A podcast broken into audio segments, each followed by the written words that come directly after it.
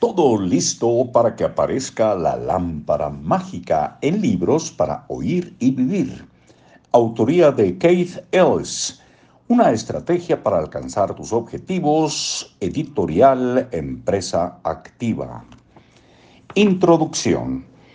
En 1921, el doctor Lewis Terman de la Universidad de Stanford comenzó un estudio que marcó un verdadero hito sobre 1.528 niños superdotados.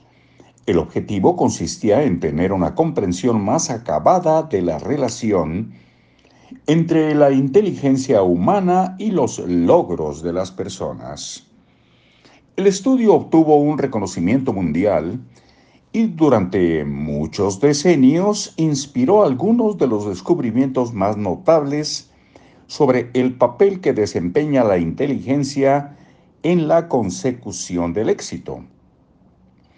Sin embargo, el descubrimiento más notable de todos es que el CI será eh, la capacidad de, inteligencia, el coeficiente intelectual, no es el ingrediente más importante del éxito. Al contrario, el estudio de Thurman descubrió que hay tres factores mucho más importantes y que la mera inteligencia cuando se trata de los logros, la seguridad, la perseverancia y la tendencia a definir objetivos.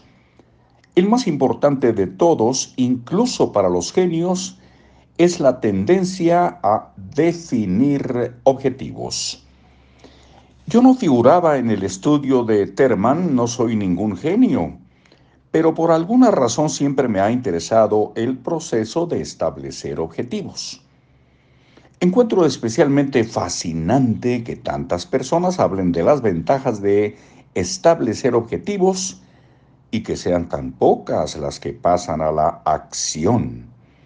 Yo era un ejemplo perfecto. Durante años leí todos los libros que encontré sobre cómo definir objetivos. Escuché todas las cintas relacionadas con el tema que podía pedir prestadas o comprar asistí a todos los seminarios sobre la definición de objetivos que se celebraban en mi ciudad. Y viajé para asistir a muchos en otras ciudades.